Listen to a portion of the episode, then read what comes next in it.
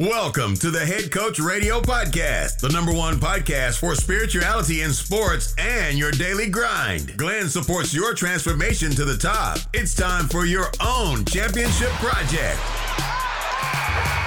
Listen to it, think about it, write it down, and win like a champion. Are you ready? Here we go.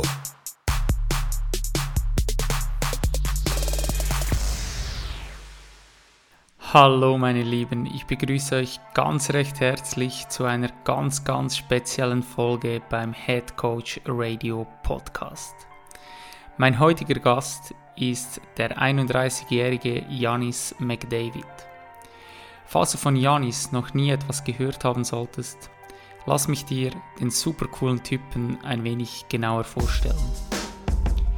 Janis wurde in Hamburg geboren seine Eltern konnten sich nicht darauf vorbereiten, dass Janis ohne Arme und Beine zur Welt kam. Weil man bei den Ultraschallaufnahmen jeweils davon ausging, dass diese sich wohl einfach unter dem Körper verstecken würden. Seine Eltern suchten sich daraufhin Pflegeeltern für Janis und so wurde er von zwei wundervollen Eltern in Bochum aufgezogen. Mit seinen Hamburger Eltern hat er jedoch guten Kontakt und so hat Janis bis heute sozusagen vier Elternteile. Seine Bochumer Eltern nahmen Janis einfach als Janis und nicht als Janis ohne Arme und Beine an und stärkten damit sein Selbstbewusstsein bereits sehr früh. Bis zu seinem achten Lebensjahr war das Leben von Janis sozusagen ganz normal. Er war der coole, selbstbewusste Junge, welcher mit seinem knallgelben Rollstuhl durch die Gegend fuhr und seine Mitmenschen behandelten ihn so wie alle anderen. Doch schließlich kam dieser eine Morgen, als Janis in seinem Zuhause spät dran war und den Flur entlang hüpfte. So wie er es immer tat, außerhalb des Rollstuhls. Plötzlich erblickte er sich zum ersten Mal richtig in einem neuen Garderobenspiegel. Ach du Scheiße, ich sehe ja richtig bescheuert aus, dachte er sich. Er erschrak ab sich selbst. Ich hatte tatsächlich immer lauthals erzählt, dass ich Motorradpolizist werden will. Wie bescheuert bin ich denn? Solche Gedanken stiegen in ihm hoch und Janis begann einen Kampf gegen seinen Körper und zog sich zurück. Er wollte die Situation nicht akzeptieren. Er versuchte mit Prothesen irgendwie normal zu wirken, doch das funktionierte aufgrund von dem Gleichgewicht auch nicht wirklich. Nach außen hin spielte er zwar die Rolle des selbstbewussten Jungen, doch in ihm drin sah es ganz anders aus. Sein innerer Dialog war zermürbend und er dachte bei jeder Handlung, wie bescheuert er wohl aussehen würde. Er wäre bereit gewesen zu sterben. Er stellte sich die Frage, warum muss das ausgerechnet mir passieren? Eine Frage, welche einem tief in den Opfermodus katapultieren kann. Doch Janis stellte diese Frage, Gott sei Dank, nicht nur sich selbst, sondern auch seiner Mutter. Ihre Antwort veränderte alles. Aber was sie gesagt hat, das soll Janis später in unserem Gespräch selbst erzählen. Darauf folgend trainierte er, sich wieder attraktiv zu fühlen. Janis beendet normal die Schule, studiert, lebt in einer WG und fährt Auto. Also praktisch alles ganz normal. Doch er entschied sich ab nun nicht nur ein normales Leben führen zu wollen, sondern er wollte sein bestes Leben erfahren. Er fand total ungewollt einen Mentor, welcher ihn schließlich auf die Bühne brachte, weil er selbst wollte eigentlich gar nie Speaker werden. Schließlich wurde er von einem Buchverlag kontaktiert, welcher ihm mitteilte, Janis, du musst ein Buch schreiben. Dies tat er auch, zumindest nach ein paar Überredungskünsten. Und nachdem sein Meisterwerk, alle anderen gibt es schon, veröffentlicht war, gab es kein Halten mehr. Innerhalb von zwei Tagen stand er voll im Mittelpunkt. ARD, ZDF, RTL, Sat1, Gastauftritte bei den größten TV-Sendern in Deutschland. Interview mit der Bild-Zeitung und später zu Gast bei Markus Lanz.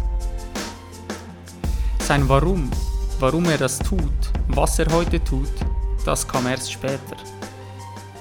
Heute ist Janis nämlich nicht nur Autor, sondern er ist einer der erfolgreichsten Speaker und Motivationsredner und steht auf den größten Bühnen im In- und Ausland. Er ist Blogger, Botschafter von Organisationen und Firmen wie UNICEF oder Mercedes und vor allem ist er ein Weltentdecker. Ein Mann ohne Arme und Beine wandert in Indonesien, besteigt den Machu Picchu in Peru und jetzt haltet euch fest, bezwingt den Kilimanjaro. Ja, richtig gehört. Der Typ war auf dem größten Berg Afrikas. Falls jemand denkt, es wäre unmöglich, die Rennlizenz ohne Arme und Beine zu bekommen, der hat die Rechnung ohne Janis gemacht. Er besitzt tatsächlich die Rennlizenz und fährt Rennauto. Zum Beispiel mit über 200 km/h auf dem Hockenheimring. Ja, er tut so gut wie alles selber und ansonsten nutzt er seine digitale beste Freundin Siri. Ach, seine Frisur, die macht er nicht selbst. Und die ist ihm super wichtig. Mal schauen, vielleicht habe ich einen guten Tipp für ihn, um diesen Vorgang zu vereinfachen. Wenn du sehen möchtest, wie Janis seinen Alltag meistert, dann tippe seinen Namen einfach bei YouTube ein. Mehr Inspiration, Motivation und Lebensfreude geht wohl kaum. Janis erzählt Witze wie, was macht man mit einem Hund ohne Arme und Beine? Richtig, um die Häuser ziehen. Vielleicht fragst du dich jetzt, das kann doch nicht sein. Das darf man doch nicht. Janis sieht das anders. Er liebt Humor und teilt auch gerne mal ein paar Sprüche aus. Und wer austeilt, darf bekanntlich auch einstecken können. Und das kann er. Sein Humor ist ansteckend, genauso wie seine Lebensfreude. Geh raus in die Natur oder lehn dich zurück und mache dir einen warmen Tee. Ich wünsche dir ganz viel Spaß mit meinem heutigen Gast und sage herzlich willkommen im Head Coach Radio Podcast Janis McDavid.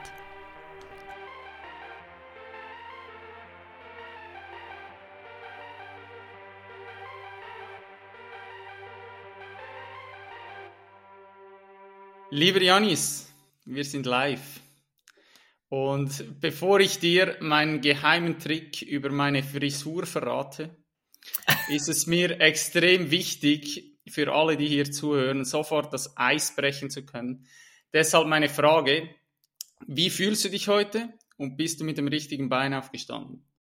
Ja, absolut. Also ich bin heute mit dem richtigen Bein äh, zuerst aufgestanden und äh, ich fühle mich tatsächlich sehr gut. Und das, obwohl meine Frisur heute nicht gelungen ist. Also das äh, ist etwas ganz äh, Besonderes. Ähm, die, die uns äh, sehen können, die sehen, ich habe eine Basecap auf und äh, insofern, das ist immer meine, äh, ja, mein, mein Not, äh, sozusagen mein Notfallplan. Äh, Oder so ganz Notfall ist es gar nicht mehr. Aber genau, heute hat es mit der Frisur jedenfalls nicht geklappt. Und äh, mir geht's aber trotzdem sehr gut. Das, was sehr erstaunlich ist.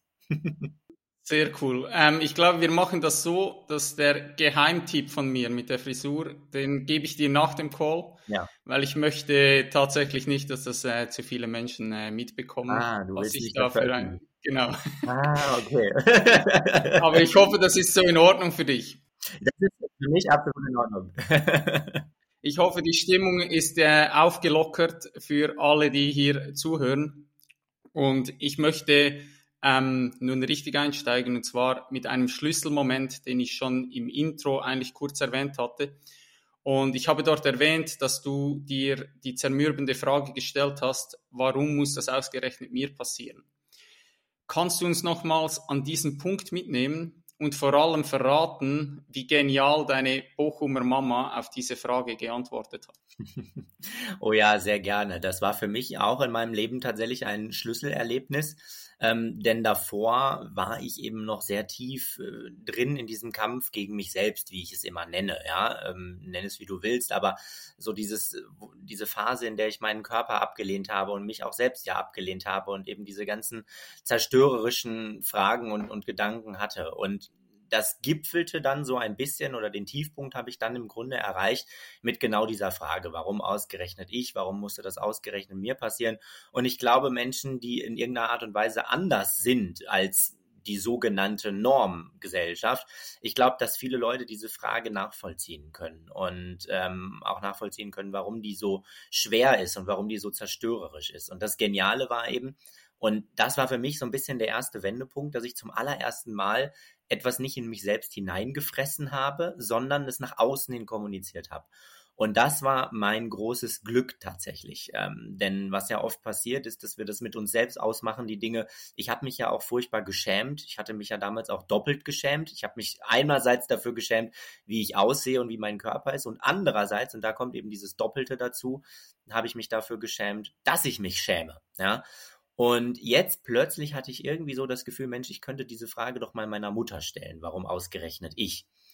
Und ich habe ehrlich gesagt mit gar nichts wirklich erwartet. Und ihre Antwort war so großartig, so genial, dass ich, selbst wenn ich heute noch darüber nachdenke, ich immer noch Gänsehaut kriege, weil sie guckt mich an und sagt, Janis, weißt du, ich glaube, davon bin ich überzeugt, dass jedes Kind, bevor es geboren wird, sich selbst überlegt, mit welchen Herausforderungen, mit welchen Voraussetzungen, gewissermaßen mit welchem Drehplan es auf die Welt kommt und mit welcher Aufgabe es auf die Welt kommt. Und offenbar hast du dir eine Aufgabe gegeben, bei der du dachtest, dass es besser ist, keine Arme und Beine zu haben. Und jetzt kommt es darauf an, dass du herausfindest, was das für eine Aufgabe sein könnte. Unglaublich, unglaublich kraftvoll. Und was mir auffiel, ähm, dass du ein kraftvolles Tool, und ich weiß nicht, ob das eigentlich dort so ein bisschen entstanden ist, aber du nutzt eigentlich ein kraftvolles Tool, wenn man dir beim Sprechen auch zuhört, auch in anderen Interviews. Das zieht sich so wie ein roter Faden durch dein Leben und das ist meiner Meinung nach nämlich die Kraft vom Reframing. Also Geschichten einen neuen Rahmen zu geben. Und meine Frage wäre, wie ist es dir gelungen, diese zermürbende Geschichte loszulassen und die Story deiner Bochumer Mama zu verinnerlichen? Weil unser Bewusstsein kauft uns ja diese neue Story sehr oft nicht auf Anhieb ab. Wie hast du das geschafft? Genau, am Anfang ist es natürlich ein bisschen schwierig und mir wird manchmal auch vorgeworfen, ich würde mir etwas vormachen. Aber ich glaube, dass wir uns im Leben immer etwas vormachen. Die Frage ist nur, in welche Richtung machen wir uns etwas vor. Also wer sagt denn, was die Realität ist? Wer sagt denn, dass die Realität lautet, um Gottes Willen, ich habe keine Arme und Beine? Wer sagt denn, dass nicht meine Realität lauten könnte, Mensch, ich vermisse meine Arme und Beine gar nicht? Wer hat das definiert, frage ich immer. Also mache ich mir vielleicht sogar etwas vor, wenn ich mich in meinem Selbstmitleid oder in meiner Opferrolle sozusagen gefangen halte.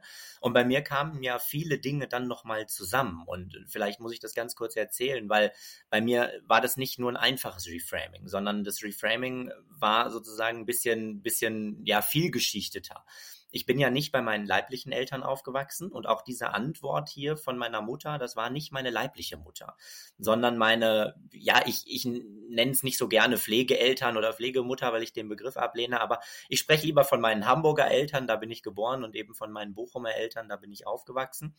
Und auch hier kann man ja jetzt wieder sagen, oh Gott, oh Gott, oh Gott, der Junge ist abgegeben worden, ja, ich bin nicht gewollt worden, meine Eltern haben mich abgelehnt. Ähm, das wäre ein Framing, was ich finden, was ich wählen könnte. Ja, und dann habe ich dazu auch noch keine Arme und Beine und es ist ja alles so schlimm in meinem Leben. Ich kann aber auch hingehen und mir die Frage stellen, okay, was bietet mir das Leben oder was bieten mir meine eigenen Gedanken und meine eigenen Worte noch an für, für eine andere Erzählweise, im Grunde ja für ein anderes Narrativ. Also die Frage ist ja immer, welche Geschichte erzähle ich über mich selbst? Und ehrlich gesagt, beide Geschichten sind immer wahr. Die Frage ist nur, an welche glaubst du?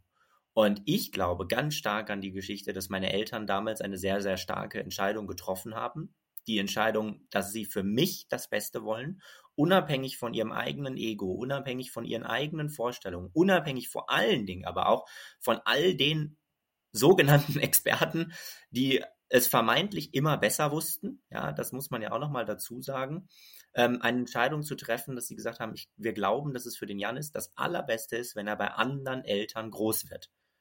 Und meine anderen Eltern haben dieses Reframing weitergeführt, indem sie mir immer gesagt haben, hey, du hast zwar keine Arme und Beine, aber so what? Ja, jetzt so, so ein bisschen so nach dem Motto, jetzt stell dich nicht so an, nur weil du keine Arme und Beine hast. Also jetzt, andere Kinder haben eine rote Nase, so, ja, oder haben, äh, keine Ahnung, schwarze Haare statt blonde Locken oder was auch immer, stell dich nicht so an.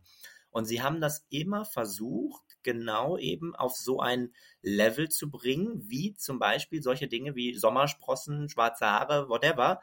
Ähm, sie haben immer versucht, das, das Level sozusagen da anzupassen. Und das ist ihnen über die Zeit, weil sie da eben nicht aufgegeben haben. Und immer und immer wieder, wenn ich mal wieder in ein Loch gefallen bin, haben sie mir immer und immer wieder dieses andere Narrativ angeboten. Und dann passiert ja was ganz Spannendes über die Zeit hinweg, wenn wir nur oft genug, ich meine, das, das kann man ja auch ausprobieren, wenn man sich oft genug irgendeine Lüge zum Beispiel einredet, ja. Ich könnte mir ja jetzt auch oft genug irgendwie, keine Ahnung, einreden, äh, weiß ich nicht, irgendwas, was überhaupt nicht stimmt. Und mit der Zeit fangen wir so langsam an, das aber doch irgendwie zu glauben. Das ist ja ganz spannend.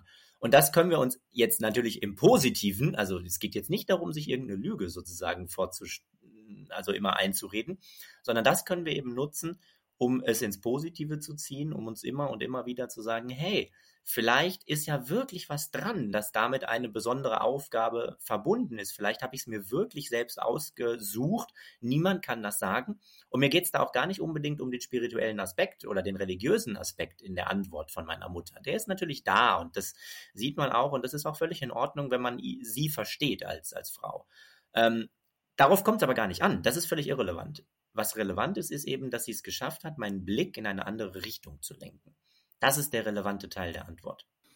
Ja, du hast so viele wertvolle Dinge gesagt und vielen Dank fürs Teilen an dieser Stelle, weil ich glaube, mal nur sich bewusst zu werden, hey, ich kreiere meine Realität selbst. Also was ist dann diese Realität? Was, was soll das überhaupt sein? Und dann eine ganz entscheidende Frage, die für mich so kraftvoll ist, ist, dient es mir? Genau. Mhm. Und wenn ich mir diese Frage auch immer wieder stelle, ja, dann ist es eben ja, ich kann mir die Geschichte erzählen oder die andere Geschichte. Die Frage ist, dient es mir? Ja. Und ich weiß nicht, jetzt schweifen wir schon zum ersten Mal ab. Ich habe mir ähm, vor zwei Tagen habe ich mir auf Netflix die FIFA-Dokumentation ähm, angesehen. Ich weiß nicht, ob du Fußball magst. Ähm, das ist, Und jetzt noch das ist absolut verrückt, wie dort Leute sich hinsetzen und die Dokumentation geht eigentlich darum, dass sie in Anführungsschlusszeichen an den Pranger gestellt werden und dass Sachen aufgedeckt werden. Und die Leute sitzen sich, setzen sich dorthin und die sprechen in die Kamera und sagen, ich habe ein absolut reines Gewissen. Und das ist so die Geschichte, diese Lüge wurde so lange erzählt, dass du mittlerweile die Schuldgefühle, alles, das ist weg. Und einfach, dass sich jetzt, das ist ein Beispiel im negativen Sinne, aber dass auch dort, dass du deine Geschichte, die du dir selbst erzählst, dass du damit deine Realität kreierst. Ja. So, so kraftvoll. Ähm, ich glaube, das geht in dieselbe Richtung. Du hast ja auch gesagt, du hast dann daran gearbeitet, dich wieder attraktiver zu fühlen. Mhm. Also wie hast du das getan? Das war ja vermutlich auch sehr viel Bewusstseinsarbeit. Also, dass du dir zuerst einmal bewusst werden durftest, was laufen hier für Muster ab? Welche Programme habe ich? Wie manipuliere ich mich selbst und so weiter? Mhm. Vielleicht noch mal ganz kurz zu dem davor. Es gibt ein ganz spannendes Zitat zu dem Thema von Henry Ford, der mal gesagt hat, egal ob du, glaub, nee, ob du glaubst, dass du es schaffst oder ob du glaubst, dass du es nicht schaffst, du wirst auf jeden Fall recht behalten. Genau. Und ich finde dieses Zitat so genial, weil man das auf alle Lebensbereiche anwenden kann. Ja, ob ich glaube, dass ich benachteiligt bin, behindert bin, weil ich keine Arme und Beine habe, oder ob ich glaube, dass ich dadurch einen Vorteil habe und überhaupt nicht behindert bin, sondern völlig ungehindert bin. Egal, was ich davon glaube, ich werde definitiv recht behalten. Und das ist das Spannende, ja. Die Dinge, die wir uns einreden, die werden wir erreichen oder nicht. Ja. Und wenn ich mir jeden Morgen beim Ausstehen einrede, ich bin hässlich, dann werde ich recht behalten. Dann bin ich hässlich. Wenn ich aber morgens aufstehe und mich, mir sage, hey, ich finde mich attraktiv, ich bin hübsch, ich bin erfolgreich, ich kann die Dinge schaffen, ich werde die Dinge schaffen, die ich mir vornehme, na dann werde ich sie schaffen. Punkt Ende aus. Weil wir uns selber, das, was wir uns sagen, das wollen wir ja auch erreichen. Also das ist ja das, das ist ja das Spannende dabei. Wenn ich morgens aufstehe und sage, hey, ich schaffe heute, keine Ahnung, mein Zimmer aufzuräumen, jetzt mal ein blödes Beispiel, dann werde ich das schaffen, weil ich mir die Blöße nicht geben will, es nicht geschafft zu haben. Wir wollen ja nicht verlieren. Ja, das ist ja der Punkt. Wir wollen nicht verlieren.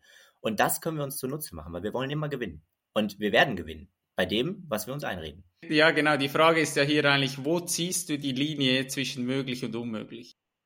Natürlich, klar, natürlich geht es, natürlich, du kannst alles ins Extrem steigern, ne? Und ich glaube immer, ich glaube daran, die Dosierung macht, macht das Gift, gibt's ja auch so einen schönen Spruch, ja. Die Dosis macht das Gift. Und ähm, genauso ist es natürlich hier auch. Ja, wenn ich jetzt morgens aufstehe und sage, ich werde der größte Fußballstar auf dieser Welt, na dann muss man das vielleicht ein bisschen einsortieren. Ja, Nichtsdestotrotz, ich bin überzeugt, wenn ich morgens wirklich mit diesem Gedanken aufstehe und nicht nur einen Morgen, sondern über drei, fünf Jahre, dann werde ich vielleicht nicht der größte Fußballspieler der Welt. Aber ich werde mit Sicherheit deutlich besser Fußball spielen können, als ich es heute kann.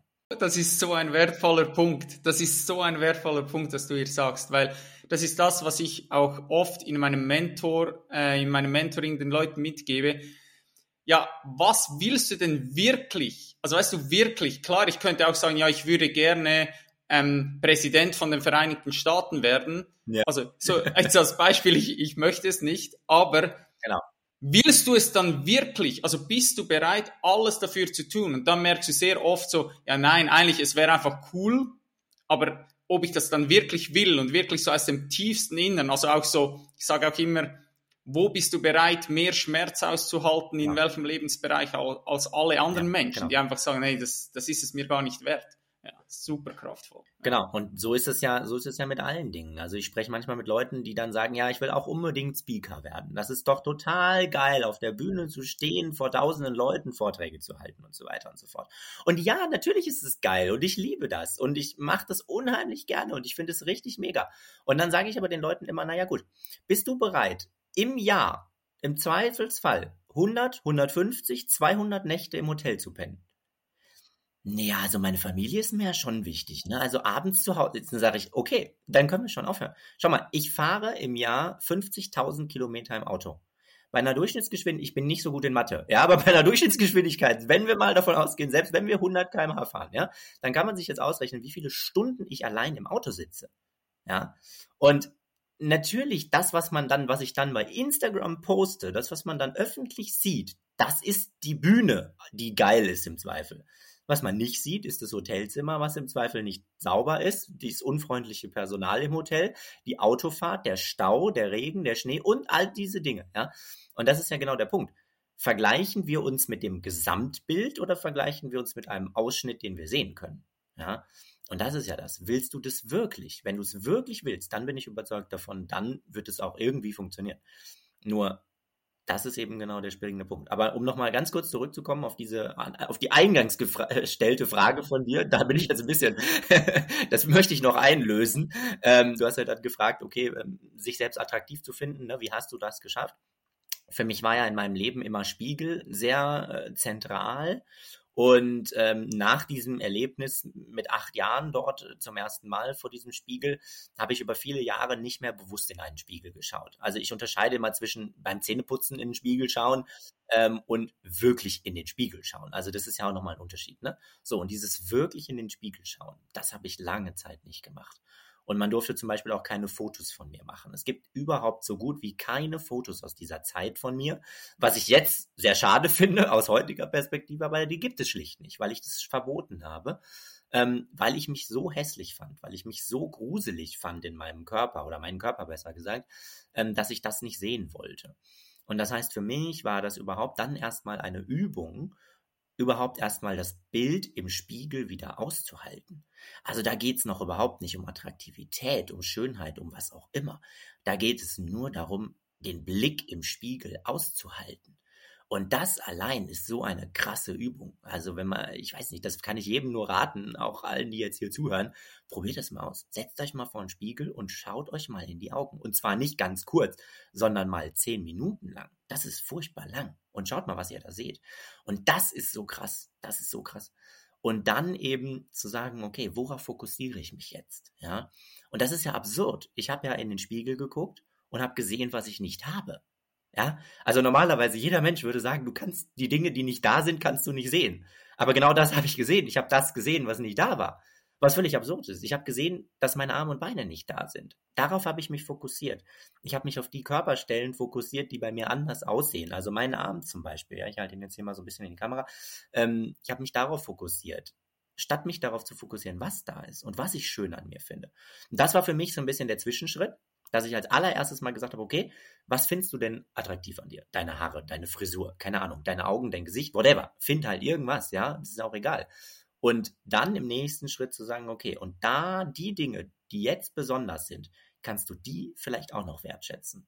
Und mittlerweile, wenn ich in den Spiegel schaue, wenn ich meinen Arm angucke, wenn ich mein Bein angucke, äh, wenn ich whatever angucke, ähm, dann finde ich das dann finde ich das gut, dann finde ich das schön, dann finde ich mich attraktiv. Und diese, dieses Gefühl der Attraktivität, was dann natürlich, und das kommt manchmal ein bisschen zu kurz bei meinen Ausführungen, es geht natürlich nicht nur um körperliche Attraktivität, ja, das will ich ganz, ganz, ganz klar an dieser Stelle dazu sagen, sondern im Grunde genommen geht es ja um die Attraktivität als Mensch. Und das ist ja noch so viel mehr als das Körperliche. Bei mir war es nur so, dass es beim Körperlichen angefangen hat. Das war für mich die Brücke aber da natürlich nicht zu Ende ist. Ja, so schön. Danke fürs Teilen, Janis. Ich glaube, da können sehr, sehr viele Menschen etwas mitnehmen.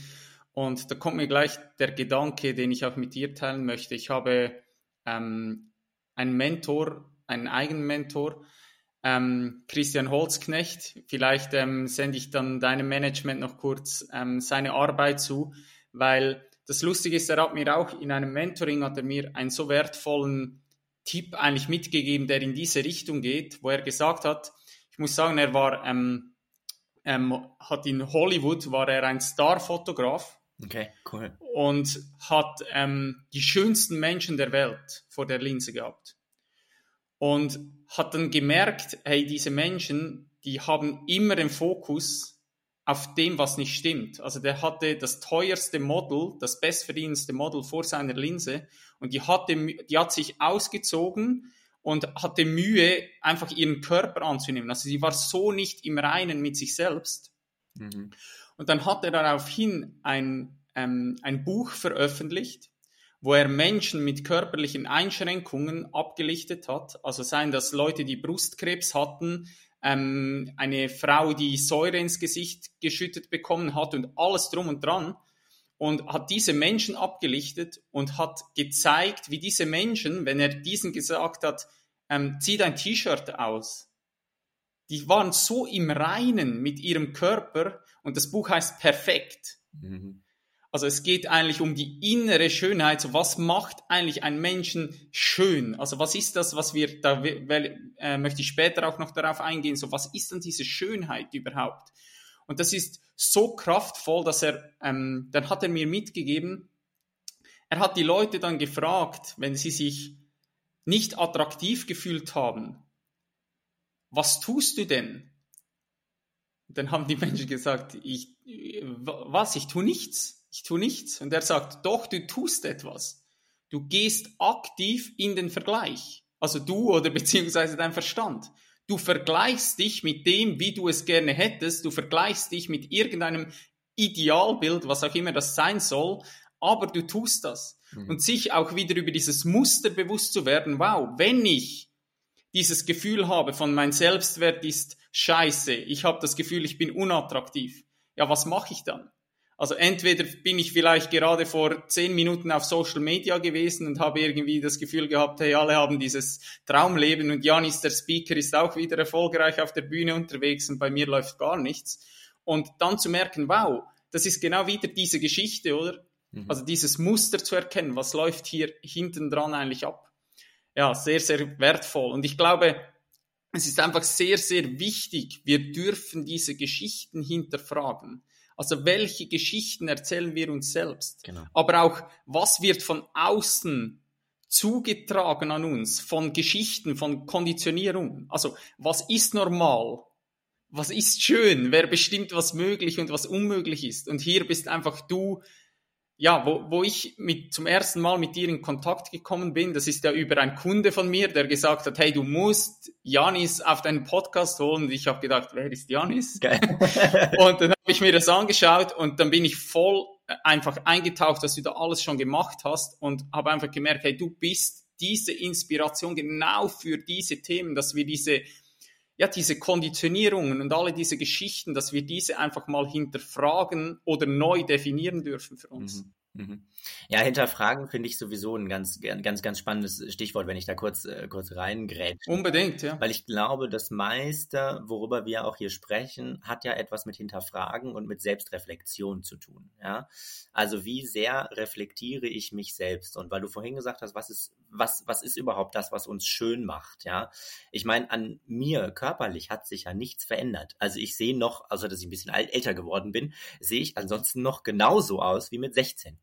Ja, nur mit 16 hatte ich deutlich weniger Freunde, hatte auch noch keinen Partner, der mich geliebt hat, äh, bin nicht in Podcast-Interviews eingeladen worden, war nicht als Model bei irgendwelchen Fotoshootings. Jetzt äh, sind wir gerade dabei, einen, Beauty-Film äh, mit mir zu machen und so weiter und so fort. Ja. Aber es hat sich dann, worauf ich hinaus will, ist gar nicht so sehr das sozusagen, was ich alles Geiles mache, sondern worauf ich hinaus will, ist, es hat sich nichts verändert. Mein Körper ist exakt derselbe geblieben.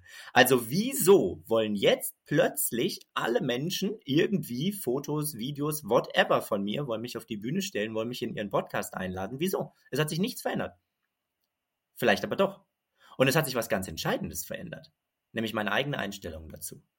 Mein eigenes Hinterfragen dazu. Und das ist ja das, was, was, wir, was man nach außen hin sieht. Es ist nicht, es ist nicht die, der, der Körper oder die körperliche Attraktivität, sondern es geht ja um die Ausstrahlung. Über das, was ich selber ausstrahle, was du selber ausstrahlst.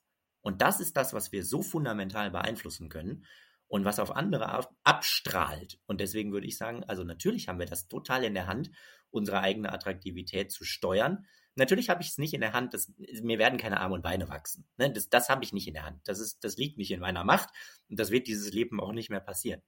Aber das ist völlig irrelevant. Und das ist ja das Interessante. Das ist völlig irrelevant. Was relevant ist, ist meine eigene Ausstrahlung. Mega, Janis. Mega. Vielen, vielen Dank für deine Worte. Ich, ich liebe es, dir zuzuhören. Es ist so wertvoll. Danke. Ähm, jedoch hast du durchaus, da gehe ich davon aus, weil es einfach menschlich ist, wahrscheinlich auch scheiß Tage mal in deinem Leben. Oder äh, um es in den Eingangsworten zu sagen, bist du mal mit dem falschen Bein aufgestanden, äh, aufgestanden. Wie verhältst du dich an einem solchen Tag? Niemals. Ich habe nie schlechte Tage. Als, als, Experte für Erfolg und Motivation darf ich von Berufswegen überhaupt keine schlechten Tage keine haben. Keine Schwäche zeigen, genau. Genau, bloß keine Schwäche zeigen. Man ist immer, ich bin immer erfolgreich, weißt du, immer. Und das, was man bei Instagram von mir sieht, das ist die absolute Wahrheit, ja, immer ich stehe morgens auf und denke mir, Wahnsinn, geil. Nein, das ist natürlich Blödsinn. Ja, ich, über, ich überspitze das jetzt natürlich und ich sage das jetzt auch ganz bewusst so, ja, weil ich durchaus Kollegen und Kolleginnen äh, kenne, die vielleicht äh, so ein bisschen tatsächlich doch so drauf sind, ja, oder wo man so sehr schnell das Gefühl kriegen kann.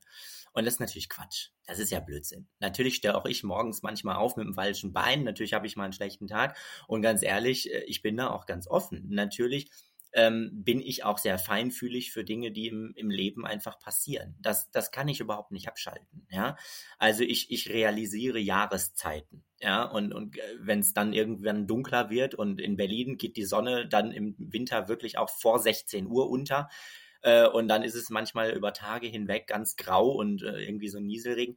Natürlich beeinflusst mich das. Das wäre ja auch Quatsch zu sagen, dass es mich nicht beeinflusst. Natürlich beeinflussen mich auch politische Gegebenheiten. Ja? Sei es jetzt der äh, brutale Krieg in der Ukraine, sei es äh, Corona davor, sei es die Energie- und Gaskrise und so weiter und so fort, die Inflation. Natürlich beeinflusst mich das, so wie uns das alle beeinflusst. Und das ist doch menschlich. Und es ist doch Quatsch hinzugehen und zu sagen, jeder Tag ist immer geil. Nein, das Leben ist eine Aneinanderreihung von Krisen. Und je schneller wir das verstehen, desto erfolgreicher werden wir sein, diese Krisen zu meistern. Wenn wir aber das, wenn wir aber den Anspruch haben, dass unser Leben immer erfolgreich ist, immer geil ist, es immer weitergeht, ja, dann ist völlig klar, dass uns mal eine Krise ziemlich aus der Bahn wirft. Und natürlich werfen auch mich Krisen aus der Bahn. Ja, aber ich glaube, das Verständnis zu haben, dass das Leben eine Aneinanderreihung von Krisen ist, das ist der erste Schritt zur Lösung dieser Krise. Also zumindest mal im persönlichen Rahmen. Natürlich kann ich die Krise in der Ukraine nicht lösen. Ja, ich bin jetzt auch nicht irgendwie, keine Ahnung, ich bin kein Zauberer. Ne? Aber ich kann natürlich meinen Umgang und das, was es mit mir macht, psychisch, das kann ich lösen. Und meine persönlichen Krisen, die kann ich lösen. Wenn ich schlecht geschlafen habe, das kann ich lösen. Wenn ich äh, mal wieder irgendwie einen Pickel auf der Nase habe und mich dadurch irgendwie ganz furchtbar fühle, das kann ich lösen. Ähm, indem ich als erstes mal verstehe, dass das Leben Krisen beinhaltet, dass das völlig normal ist. Und ja, so geht es mir auch. Also ich bin da auch ganz offen. Ich habe manchmal Tage, du, da bin ich auch nicht arbeitsfähig. Ich muss auch manchmal Interviewtermine verschieben, auch wenn natürlich mein professioneller Anspruch ist, äh, sozusagen professionell oder im professionellen Kontext dann auch professionell aufzutreten. Aber manchmal geht es einfach nicht. Ja? Und dann muss man eben auch die Ehrlichkeit zu sich selbst haben und mit sich selbst auch so sehr Freund sein. Und das ist ja eben dann auch das Spannende, ähm, das zu erkennen und dann auch die entsprechenden Schlüsse zu ziehen. Ja, ja absolut. Absolut. Du hast ähm, auch hier wieder etwas ganz Spannendes gesagt und ich glaube, da, da landest du auch wieder bei dir selbst. Also so, ich sage immer, diesen Krieg in dir selbst zu beenden. Mhm. Also ich sage immer, wenn du Frieden willst auf der Erde, brauchst du Frieden auf den Kontinenten, in den Städten, in den Dörfern, in den Familien, in dir selbst. Und dann bist du mhm. wieder, hier darf ich hinschauen. Also, weil ich bin voll davon überzeugt, alles, was wir da draußen sehen, ist ein Abbild, was wir aktuell vielleicht noch in uns drin tragen, auch von kollektiven Traumata und alles drum und dran, was da mitspielt. Aber zu sagen, hey, ja, dann sind wir wieder bei diesem inneren Dialog ja, wie spreche ich mit mir selbst? Also äh, oftmals ist es so, dass ich sage, an solchen Scheißtagen, die ich per Zufall auch komischerweise ab und zu habe, ähm, merke ich, wenn ich so mit anderen Menschen sprechen würde, ich hätte keine Freunde. Ich hätte wirklich mhm. niemand in meinem Umfeld, der irgendetwas mit mir zu tun haben möchte. Ja, also vielen, vielen Dank fürs Teilen. Und ich glaube, es geht ja. auch hier wieder um das Akzeptieren und das Annehmen. Also einfach auch zu sagen, hey, es ist völlig okay, dass es eben mal so ist, dass ich diese Tage habe, weil genau. auch aus Perspektive von der Dualität, ich kann ja nur wissen, wann ich glücklich bin, wenn ich unglücklich sein mal gespürt habe, sonst habe ich ja diesen Vergleich gar nicht. Und dann irgendwann kommst du an diesen Punkt, wo das wie ein Abenteuer wird. Also das Leben merkst du einfach, hey, es ist einfach spannend, es ist einfach ja, ein Wunder am Leben zu sein und diese Erfahrungen hier machen zu dürfen. Es ist einfach, ja, wir wissen ja nicht mal, warum wir genau hier sind. Es ist einfach, ja, es ist verrückt spannend. Ja, ich würde sogar noch einen Schritt weiter gehen. Ich glaube, es geht gar, ich, ich, ich würde sogar noch einen draufsetzen auf die Frage akzeptieren, annehmen. Ich glaube, ich würde sagen, es geht um Wertschätzen. Wow. Es geht um Wertschätzung. Es geht um die Wertschätzung auch der schlechten Tage. Und in den schlechten Tagen, und, und, überhaupt mal, ich meine, die, die, Frage ist natürlich auch, warum reden wir von schlechten und guten Tagen? Ja, also da, da erwische ich mich jetzt auch selber. Ja, also ihr seht, äh, natürlich sind, bin auch ich nicht perfekt und natürlich nicht. Ja, ähm, so, aber von, von sagen wir mal, schwierigen Tagen, ja, ähm, oder nicht, nicht so ganz großartigen Tagen und da aber auch das Positive drin zu sehen. Also, und das ist das, was ich, was ich meine mit wertschätzen, ja, weil ich glaube, dass auch da drin ein unheimliches Geschenk liegt in solchen Tagen, dass wir auch aus solchen Tagen unheimlich viel für uns lernen können. Ja, also ich will ein Beispiel geben, als der Krieg in der Ukraine ausgebrochen ist, äh, vor jetzt fast einem Jahr, ähm, muss ich sagen, da war ich ein paar Tage wirklich völlig äh, handlungsunfähig. Ich habe mich unheimlich ohnmächtig gefühlt. Ich war so schockiert. Ich saß wirklich schockiert vor meinem Computer oder vor meinem Handybildschirm und habe Nachrichten äh, recherchiert und so weiter und so fort. Ja, ich war ja noch, jetzt muss ich überlegen, drei Monate vorher war ich ja noch in der Ukraine, ja, und war dort mit UNICEF zusammen. Ich habe Vorträge zusammen mit Aktivisten im Parlament gehalten. Ich habe Leute kennengelernt und dann siehst du irgendwie das äh, oder dann kriegst du ein Foto zugeschickt, äh, dass das Gebäude auf der anderen Straßenseite, wo du vorher noch in einer Einrichtung für Menschen mit Behinderungen einen Vortrag gehalten hast, dass das Gebäude einfach mal bombardiert wurde, ja, und in Schutt und Asche liegt. Und natürlich hat mich das schockiert und das hat mich mitgenommen. Und ich war auch eine Woche wirklich nicht arbeitsfähig. Und das Spannende ist aber doch, dass ich aus solchen Dingen unheimlich viel auch lernen kann, indem ich hinschaue, indem ich das erkenne, indem ich erkenne, mir geht es jetzt nicht gut. Warum geht es mir nicht gut? Was macht das mit mir? Ja, welche Emotionen löst das aus? Und wir und das ist eben die spannende Frage. Können wir die ganze Bandbreite unserer Emotionen spielen oder spielen wir eigentlich immer nur die Emotionen, die wir gerade cool finden? Ja, und genauso gehört aber auch Schockiertheit, Traurigkeit, Wut, Angst, all das, Ohnmacht. Das gehört zur Klaviatur dazu. Ja, ein Musikstück wird nur dann gut, wenn wir alle Töne spielen können. Ja, wenn wir aber immer nur die hohen Töne spielen, naja, dann hört es sich irgendwie komisch an. Ne? Und äh, und deswegen, genau, ich wollte, jetzt habe ich schon wieder so lange geredet. Sorry, du super musst mich unterbrechen, gut, ich zu lange rede, aber worauf ich eigentlich nur hinaus wollte, ist, es geht um die Wertschätzung. Ja, es geht nicht um Annahme, es geht nicht um Akzeptanz, es geht um Wertschätzung. Und das ist das, was ich mit meinem Körper eben auch durchgemacht habe, so dass ich heute sage, ich schätze meinen Körper wert. Ich habe ihn nicht einfach nur hingenommen oder toleriert, so wie er ist, sondern ich habe ihn wertgeschätzt. Oder ich schätze ihn wert. Und das Gleiche gilt meiner Meinung nach für uns als Gesellschaft, für uns als Menschen. Weil genau richtig, wie du gesagt hast, Friede fängt bei uns an, geht in unsere Nachbarschaft, in unser äh, Büro, in unsere Familie und so weiter und so fort rein und erst dann ins Globale. Ja, und ähm, da deswegen kritisiere ich auch immer in einem politischen Diskurs, dass ich immer sage, nein, es geht nicht darum, andere Menschen zu tolerieren. Das ist Quatsch. Toleranz ist völliger Blödsinn. Toleranz ist die Grundlage. Tol ohne Toleranz könnten wir als Gesellschaft gar nicht existieren. Ohne Toleranz würde uns das alles um die Ohren fliegen. Ja, Insofern Toleranz ist das absolute Minimum, das ist die Minimalanforderung. Nein, das, wohin wir kommen müssen, ist Wertschätzung und Respekt. Das brauchen wir. Ja, du, du triffst es auf den Punkt und ja, das ist eine gute Überleitung eigentlich auch zu meiner nächsten Frage, wo ich einfach mal so provokant in den Raum stellen möchte, so wir sind die Generation mit dem größten Luxus in der Geschichte der Menschheit. Warum sind wir nicht die glücklichste? Ja, das ist doch absurd, oder? Also wie krass diese Aussage einfach mal ist, ja. Ich kann dir die Frage nicht beantworten, dann wäre ich heute nicht hier oder hätte eine vergoldete Nase wahrscheinlich, ja. Ähm, aber das ist doch absurd. Das ist doch krass. Und dazu kommt ja noch, wir sind ja nicht nur die glücklichste und, äh, weiß ich nicht, sozusagen die, die Generation mit den meisten Möglichkeiten, sondern wir leben in den reichsten Ländern dieser Erde.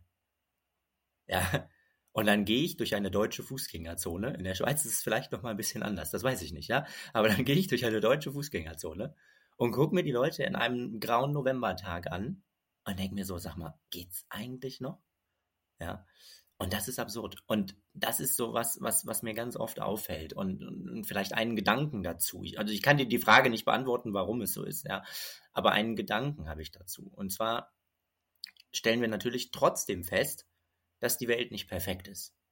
Ja, ich habe das ein bisschen angedeutet. Ja, das geht in der Ukraine. Das ist jetzt in Katar, stellen wir das fest. Ja, wir stellen fest, es gibt unheimlich viel Ausgrenzung und Diskriminierung und Unrecht und Gewalt auf dieser Welt. Ja, und wir haben das wahnsinnige Glück, in einer völligen Ausnahmesituation, geschichtlich betrachtet, leben zu dürfen.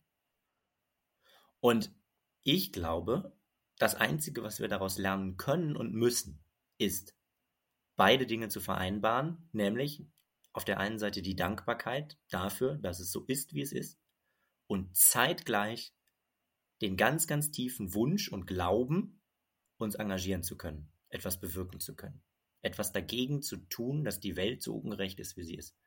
Und ich bin überzeugt, dass wir beides brauchen, weil ich stelle manchmal fest in so Diskursen, dass Menschen das eine oder das andere haben. Also entweder sind wir dankbar und dann sind wir so in unserem Kämmerlein und, und leben so unser Leben und, und das ist ja auch schön und auch gut. Und dann erlebe ich aber Menschen, gerade bei AktivistInnen ist das sehr häufig der Fall, die ausschließlich so diese Ungerechtheit sehen. Und ich glaube, das Spannende ist, dass wir beides sehen können und beides sehen müssen. Und zwar müssen deshalb, weil wir, wenn wir vorhaben, die Welt zu verändern, ich davon überzeugt bin, dass es nur dann geht, wenn wir die Dankbarkeit als Grundlage, gewissermaßen als Fundament verstehen, auf dem wir stehen können, um diese Ungerechtigkeit, die da draußen ist, um die überhaupt aushalten zu können und um ausreichend Disziplin zu haben, die Dinge zu verändern. Denn was völlig klar ist, ist, es wird sich nicht von heute auf morgen ändern. Im Übrigen werden es auch natürlich nicht Einzelpersonen tun, aber die Masse macht's. Und deswegen ist, auch wenn es die Einzelperson selber natürlich nur einen gewissen Wirkungskreis hat, ist dieser Wirkungskreis dennoch enorm wichtig. Ähnlich wie in einer Demokratie. Ja, also Demokratie funktioniert ja nur, wenn Einzelpersonen etwas tun, eine Meinung haben, eine Meinung vertreten und andere MitstreiterInnen finden, die eben den Weg mitgehen wollen. Ja, sehr, sehr kraftvoll. Vor allem eben auch lösungsorientiert zu sein, oder? Weil ich glaube, es ist immer super einfach zu sagen, was alles nicht gut läuft. Ja. Und sobald es darum geht, ja, was hättest du dann für einen Vorschlag oder was denkst du, was müsste mal irgendwie zur Diskussion kommen oder was, wo müssten wir mal ansetzen? Da wird es dann sehr schnell irgendwie, werden die Leute dann leise, weil es eben nicht proaktiv ist, sondern es ist einfach ein Rundumschlag, was alles scheiße läuft, aber ja, okay, aber was können wir jetzt tun? Vor allem auch eben im Kollektiv und als einzelne Person. Genau. Und so wie ich das herausspüre, ist es auch einfach für dich, ähm, da kann ich nur von meiner Seite sprechen, elementar wichtig, dass ein Mensch einfach zu 100 Prozent Verantwortung für sein eigenes Leben übernimmt. Und jetzt würde ich dich einfach mal so fragen, wie lernt ein Mensch Eigenverantwortung zu übernehmen? Indem wir uns klar machen, wo fängt es überhaupt an? Also, indem wir als erstes mal darauf schauen, wenn wir das Gefühl haben, okay, unser Leben ist vielleicht nicht zu 100% eigenverantwortlich, sondern sagen wir mal nur zu 10%, dann glaube ich, fängt es damit an, indem wir auf diese 10% gucken und uns diese 10% anschauen, wo wir das jetzt schon das Gefühl haben, dass wir da etwas steuern können und uns dann die Frage zu stellen, wie können wir das ausweiten? Und ist es eigentlich nicht sowieso ausgeweitet? Ja? Ist es nicht eigentlich so, dass wir immer zu 100 Prozent eigenverantwortlich sind? Und ich bin immer ein ganz großer Freund davon, dass es mit dem eigenen Gedanken anfängt. Also mit, mit der eigenen Entscheidung auch ein Stück weit. Ja? Die Entscheidung zu treffen oder zu sehen, hey, das Leben ist so, wie es ist. Und das ist ja im Grunde ein bisschen das, was meine Mutter auch gemacht hat. Ja? Indem ich die Frage gestellt hat, warum ausgerechnet ich habe ich in dem Augenblick Verantwortung abgegeben. Ich habe mich nicht verantwortlich gefühlt. Ich habe das Gefühl gehabt, Mensch, da ist irgendwas passiert. Ähm, das kann ich nicht beherrschen, das ist nicht meine Verantwortung. Warum musste das mir passieren? Und sie hat ja was Interessantes gemacht. Sie hat ja im Grunde meinen Blick gelenkt rein in die Selbstverantwortung. Ja, indem sie mich aus der Opferrolle rausgeholt hat. Und ich war ja in dieser Opferrolle drin. Ich habe mich als Opfer gefühlt. Ich habe mich, hab mich nicht, nicht nur verantwortlich, sondern ich habe mich machtlos gefühlt. Das ist das Wort, was ich suche. Ich habe mich machtlos gefühlt. Und sie hat gesagt, nein, du hast aber die Macht. Und jetzt kommt es darauf an, dass du deine eigene Macht entdeckst. Und wenn wir anfangen, diese Macht zu entdecken, diese Einflussmöglichkeit zu entdecken, vielleicht ist es auch das eher, vielleicht es, müssten wir auch eher von Selbstwirksamkeit beispielsweise sprechen, als von Eigenverantwortung, weil Verantwortung klingt auch immer so, ah, du hast die Verantwortung, den Müll runterzubringen, höre ich dann immer zum Beispiel, ja, so. Äh, Verantwortung ist immer schwierig irgendwie, finde ich, ja, oder, oder Verantwortung haben nicht immer alle Menschen Lust, aber Selbstwirksamkeit ist es, glaube ich. Und statt uns also die Frage zu stellen, habe ich letztens ein sehr interessantes Buch gelesen von Dr. Edith Eger, glaube ich, heißt sie, Auschwitz-Überlebende. Ähm, die eben von ihrer Zeit im Auschwitz-Konzentrationslager äh, berichtet hat. Und die hat später eine wahnsinnig erfolgreiche äh, Karriere als äh, Psychologin gemacht. Und sie schreibt in ihrem Satz ein, oder sie schreibt in ihrem Buch einen Satz, der ist bei mir unheimlich hängen geblieben. Statt uns also die Frage zu stellen, warum ausgerechnet ich, können wir uns die Frage stellen, inwiefern liegt es an mir, was ich aus dem Leben tue, was mir gegeben wurde.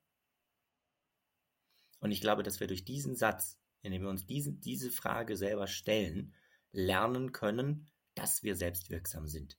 Und dann, indem wir es natürlich erfahren. Also, es fängt ja immer mit kleinen Schritten an. Also ich habe ja auch nicht sofort irgendwie das Gefühl gehabt, Mensch, ich kann mein ganzes Leben kontrollieren, ja, ähm, sondern es fängt ja mit kleinen Schritten an. Es fängt damit an, dass ich den ersten Schritt mache, dass ich erkenne, okay, well, ich kann ja doch viel mehr Dinge, als ich mir selbst zutraue. Und dann weiterzugehen. Und daraus entsteht ja dann ein, ein Sog. Im, Im Leben können immer zwei Soge entstehen. Entweder der Sog nach unten, in die Selbstzweifel, oder der Sog nach oben, in die Selbstwirksamkeit. Und die Frage ist, auf welchen Zug springe ich auf? Ja, da schließt sich der Kreis wieder diese, diese Selbstwirksamkeit, was ich einfach auch oft merke bei mir in meiner Arbeit ist, dass sobald du in diese Selbstwirksamkeit hineinkommst oder dich aktiv dafür entscheidest, du hast so schön gesagt, es ist ein Entscheid, mhm. dann fallen halt auch sehr viele Ausreden weg. Also dann sind genau diese Geschichten verlieren halt so krass an Kraft, dass ich sage, aufgrund von dem und dem kann ich das und das und das nicht tun.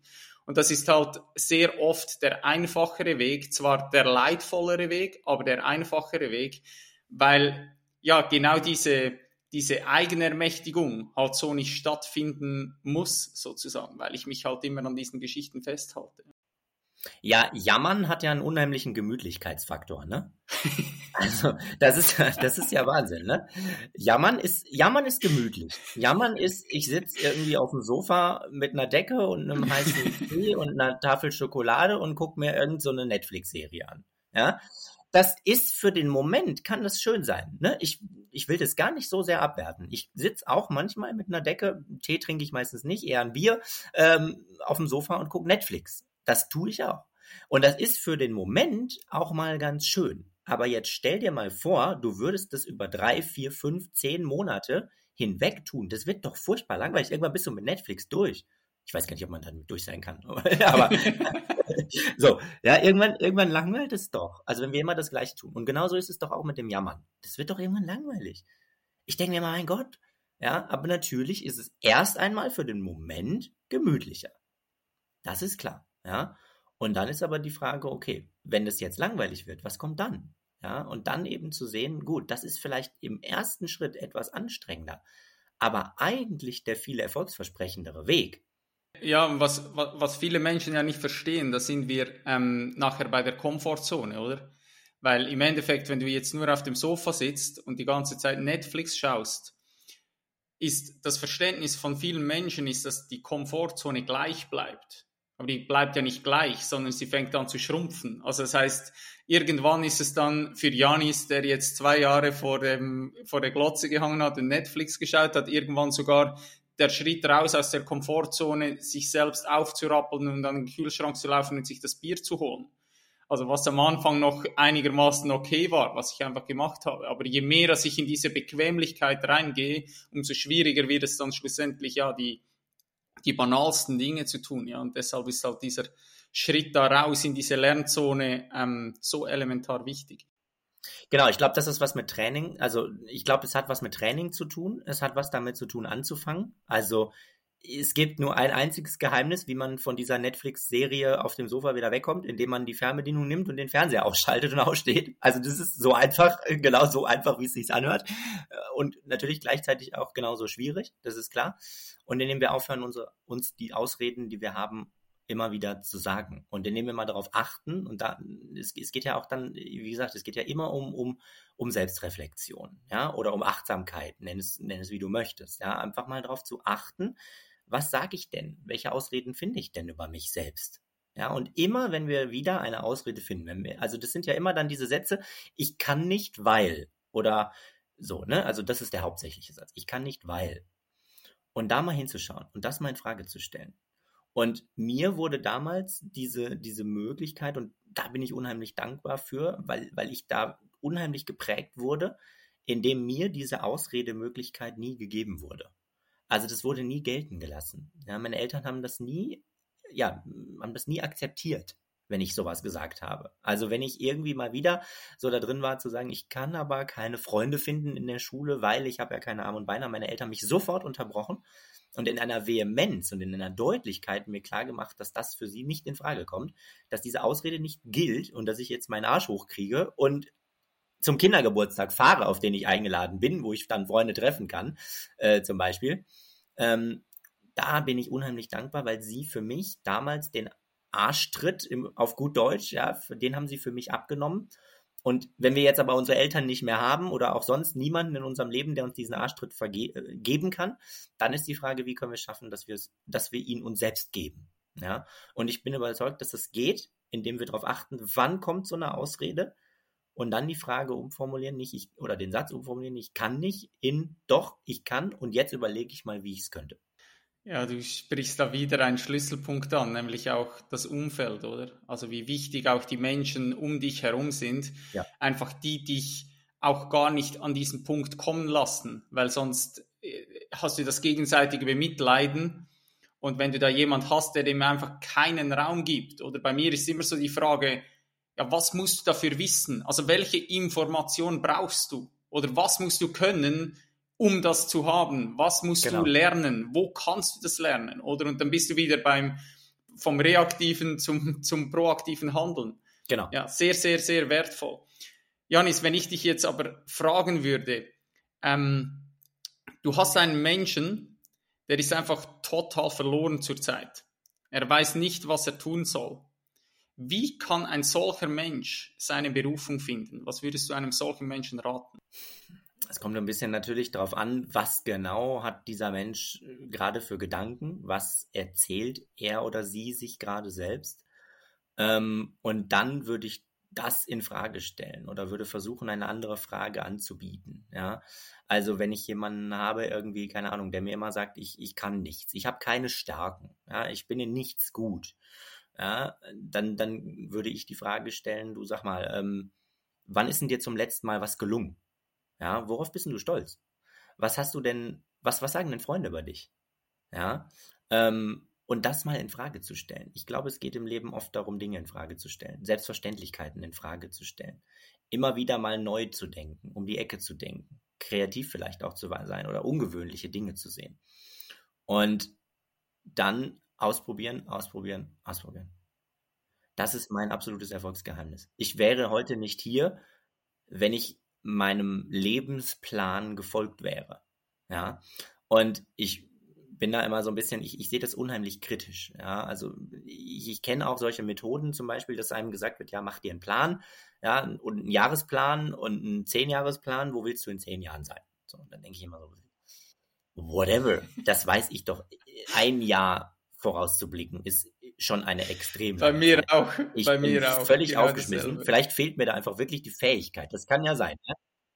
Vielleicht, vielleicht, vielleicht bin ich da einfach inkompetent. Ja, dann gebe ich das an dieser Stelle gerne zu. Aber ich kann zehn Jahre nicht überblicken. Und wenn ich zehn Jahre zurückschaue, dann haben wir, jetzt haben wir 2022, dann war das 2012. Wenn man mich 2012 gefragt hätte, wo willst du in zehn Jahren sein? Dann hätte ich dir gesagt, ich will in einem Großunternehmen in der Controlling-Abteilung arbeiten und vielleicht irgendwie so, keine Ahnung, Chief of Controlling sein oder sowas. Chief of Finance. Und noch früher Bundeskanzler. Noch früher Bundeskanzler, ja. So, aber jetzt überleg mal. Heute, ich bin so froh, dass das nicht eingetreten ist, ja wie furchtbar ich das fänden würde, wenn ich heute das, das machen müsste, was, was ich mir, was, was, was damals mein, mein, mein Ziel gewesen wäre. Das heißt, worauf ich hinaus will, ist, natürlich ist es gut, mal irgendwie zu wissen, wo man hin will. Ja, also jetzt so völlig planlos in den Tag zu starten, ist sicherlich auch nicht die Lösung. Ja, aber, und da ist es immer mein Appell, wenn wir uns Ziele setzen, dass wir dabei berücksichtigen, dass es Dinge gibt oder Dinge passieren können, die wir jetzt noch nicht denken können. Das heißt, dass wir uns neben all den Zielen einen gewissen Prozentsatz offen lassen für unsere Neugierde, dass wir unserer Neugierde folgen können und dass wir es uns auch offen lassen, unsere Ziele umzuformulieren. Weil wenn ich immer das weiter gemacht hätte, ganz zielstrebig und strukturiert und so weiter und so fort, was ich mir damals im Studium vorgenommen habe, na dann wäre ich alles geworden, nur mit Sicherheit nicht das, was ich, was ich heute mache. Also ausprobieren, ausprobieren, ausprobieren. Das würde ich diesen Menschen, um deine Eingangsfrage nochmal äh, darauf zurückzukommen, der, der sich da völlig, völlig verloren hat und, und nicht, nicht weiter weiß. Ich würde versuchen, mir eine andere Frage zu stellen, Fragen umzuformulieren und ausprobieren. Ich würde mir die Freiheit nehmen, und leider ist es in unserer Welt äh, immer, immer starrer und starrer und starrer. Wenn man sich Studiengänge heute anguckt, ja, dann muss man ja heutzutage schon in der achten Klasse wissen, was man irgendwie später beruflich machen will, ja. Ähm, also, wie gesagt, in der achten Klasse wollte ich noch Bundeskanzler werden und irgendwie Motorradpolizist und am liebsten beides gleichzeitig. Ja, also wo ist denn dieses, diese, diese Chance hingegangen, eigentlich zu träumen, sich auszuprobieren? Ich habe erst im Laufe meines Studiums entdeckt, was ich überhaupt will. Ja, ich habe angefangen zu studieren, irgendwas, weil ich keine Ahnung hatte, was ich werden will. Und wenn ich mir das heute angucke, wie sehr da auch der Druck ist, ja, dass man immer sofort ganz klar seinen Plan haben muss. Ja, und die Leute werden ja gefeiert dafür, geradlinige Lebensläufe zu haben. Ja, also wenn ich jemanden einstellen will, ich würde mit Sicherheit niemanden einstellen, der einen geraden Lebenslauf hat. Das würde für mich nicht in Frage kommen. Ja. So geil, so geil. Janis, man könnte denken, ich hätte dir vorab ähm, die Fragen gesendet, die ich dir stellen möchte, weil du machst immer die perfekten Übergänge. Nämlich meine nächste Frage an dich wäre, wie würde die Schule von Janis aussehen? Also was würdest du für Fächer anbieten und was dürfte man in deiner Schule lernen? Also ich finde es auf jeden Fall absolut wichtig, dass wir in der Schule Shakespeare auswendig können, aber ansonsten uns auf Englisch kein Bier bestellen können und auch keine, äh, also äh, auch nicht nach dem Weg fragen können. Das finde ich ganz, ganz wichtig. Ja. Ich, ich, die Meinung, die Meinung teile ich natürlich. Ich, ich war, ich, du, ich war in der Schule in der Lage, ähm, den, den, den, den, also Texte zum Zweiten Weltkrieg zu analysieren auf Französisch. Ja, so und dann war ich in Frankreich und ich bin verhungert ja, oder ich wäre verhungert, wenn sich nicht doch ein paar Franzosen erbarmt hätten und gesagt hätten, ja gut, also bevor du verhungerst, verstehen wir dein Englisch vielleicht doch, ja, so. Oder dein Hände- und Füße-Kommunikation oder was auch immer. Aber ich hätte jedem, der mir auf der Straße begegnet ist, erklären können, wie der Zweite Weltkrieg und die Texte und philosophisch und so weiter und so fort. Und Shakespeare auch. Ne? Also ich war äh, absolut, ich war absolut gut in, in Shakespeare-Texten analysieren. Das ist sehr wichtig. Ich halte das für sehr wichtig. Nein, so, jetzt also Sarkasmus aus an der Stelle. Ich will das auch nicht komplett kritisieren. Ich glaube schon, dass da einen durchaus einen, einen Sinn auch dahinter liegt. Ja, also jetzt, wenn ich das jetzt mal sozusagen ernsthaft äh, mir angucke, ähm, finde ich, dass da durchaus einen Sinn dahinter liegt. Was ich aber finde ist, und ich meine, da bin ich auch nicht der Einzige, der das kritisiert. Erstens mal ist das Schulsystem so gebaut, dass uns der Spaß am Lernen ja im Grunde genommen abtrainiert wird. So, das ist mal Punkt eins. Mir wurde der Spaß am Lesen abtrainiert. Und zwar wurde mir der Spaß am Bücherlesen so erfolgreich abtrainiert, dass ich erst acht Jahre lang nach meinem Studium, erst acht Jahre nach meinem Studium, wieder angefangen habe, mit Freude Bücher zu lesen. Ist das Weil du immer die falschen? Bücher in der Hand hattest, oder? Ist das eigentlich bescheuert? Ja? Oder? Also jetzt mal wirklich. Ich habe es geliebt zu lesen als Kind. Ja, ich hatte mein Kinderzimmer, das war voll von Büchern. Ich hatte nicht die tausend Plüschtiere und weiß ich nicht was. Natürlich hatte ich auch Spielzeug. Ich war jetzt auch kein spaßbefreites Kind, ja. Aber ich habe es geliebt zu lesen. Und zwar bis, und ich kann das genau sagen, bis zur achten Klasse. In der achten Klasse fing es bei mir an, dass ich Bücher zwanghaft für die Schule lesen musste. Und von dem Punkt bis viele Jahre nachdem ich mein Studium beendet habe, habe ich nicht mehr aus einem Eigenantrieb heraus Bücher gelesen. Und das ist doch absurd. Das kann doch nicht sein. Und das, das sind so die, die, die zwei großen Kritikpunkte. Ansonsten, welche, welche ganz konkreten Schulfächer sollte es geben? Es sollte ein Fach geben, wie können wir eigentlich Freude am Lernen entwickeln?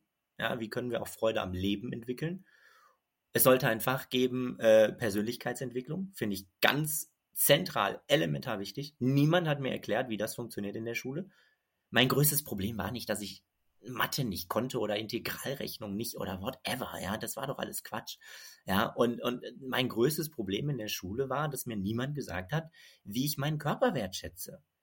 Ja, wie ich überhaupt meine Lebensziele finde. Es wurde mir gesagt, ja, du musst einen Berufswunsch haben. Und ich kann mich noch erinnern, da waren wir in der Oberstufe, waren wir dann irgendwann äh, hier in, in, in Bochum in, in der Arbeitsagentur, ja, ähm, und, und da sollten wir dann Berufswünsche äh, irgendwie herausfinden, anhand von einem Online-Fragebogen mit zehn Fragen. Wenn du da eingegeben hast, du bist gerne draußen und liebst die frische Luft, dann wurde dir gesagt, du sollst Gärtner werden. So. Also sorry, aber das ist doch viel zu einfach gedacht. Also das ist doch Blödsinn. Mal ganz davon abgesehen, dass Studienberufe überhaupt nicht erschienen sind. Es ging ausschließlich um Ausbildungsberufe. Als wir dann ein bisschen Kritik geäußert haben und gesagt haben, das kann ja so nicht sein, ähm, was ist denn mit Studienberufen, wurde, wurden wir irgendwie so ein bisschen mundtot gemacht, ja. Wo ich auch so dachte, das kann doch nicht wahr sein. Selbstverantwortung, worüber wir gerade gesprochen haben, wäre auch ein Schulfach. Ich habe das damals sehr stark und da bin ich auch dankbar dafür. Ich habe mich neben der Schule sehr viel engagiert. Ich habe damals äh, mich sehr stark engagiert in der Schülervertretung, im Schülerrat, ähm, war dann auch Schülersprecher meiner Schule und habe da eben sehr viele ähm, Projekte auch angestoßen. Auch Projekte, wo ich dann eben auch politisch mit den, mit den Lehrern und den Lehrerinnen verhandeln musste, ja, wo ich, wo ich Briefe schreiben musste, wo es um Demokratie ging. Ja. Ich, ich war ja auf einer Waldorfschule, muss ich vielleicht an der Stelle noch dazu sagen. Ähm, und äh, ich glaube auch, dass die Waldorfschulen im Vergleich zu manchen Staatsschulen vieles richtig machen auch nicht alles, aber deswegen vielleicht meine, meine Kritik an der Schule auch da ein bisschen sozusagen in den Kontext gesetzt, ähm, weil ich glaube, dass die Waldorfschule da durchaus an, an vielen Punkten sehr vieles sehr richtig macht. Da komme ich aber gleich drauf zu sprechen. Worauf ich jetzt äh, sprechen möchte, ist, äh, dass die Waldorfschule ja ein Gebilde ist, was sehr demokratisch ähm, organisiert ist. Also anders als bei Staatsschulen haben wir keinen Schuldirektor, der alles entscheidet, ähm, sondern es, wir haben ja, mehr oder weniger demokratische Strukturen. So. Und dann, da kann man sich eben austesten. Da habe ich mich, habe ich mich damals auch ausgetestet und habe vieles, was im normalen Lehrplan nicht drin stand, konnte ich dadurch dann sozusagen ausgleichen. Ne? Aber das kann ja nicht sein. Es kann ja nicht sein, dass ich es neben der Schule ausgleichen muss, sondern eigentlich müsste ja Schule sein oder müssten wir Schule verstehen als eine Institution, die auf das Leben vorbereitet. Ja, und die Frage ist, welche Herausforderungen haben wir im Leben? Ja, und die Herausforderungen äh, beginnen da ganz, ganz elementar. Ich würde nicht so weit gehen zu sagen, ähm, es gibt ja manchmal Leute, die dann kritisieren, ja, ich kann Shakespeare-Texte, aber ich kann keine Steuererklärung. Oder niemand hat mir erklärt, eine Versicherung abzuschließen. Da bin ich mir nicht ganz so sicher, ob das wirklich Aufgabe von Schule ist oder ob das nicht dann schlussendlich doch Aufgabe von jedem selbst ist. Aber ich glaube, was Aufgabe von Schule ist und sein muss, ist die Grundlage dafür zu legen und die Grundlage dafür, dich selbst zu ermächtigen, deine Selbstwirksamkeit zu erkennen.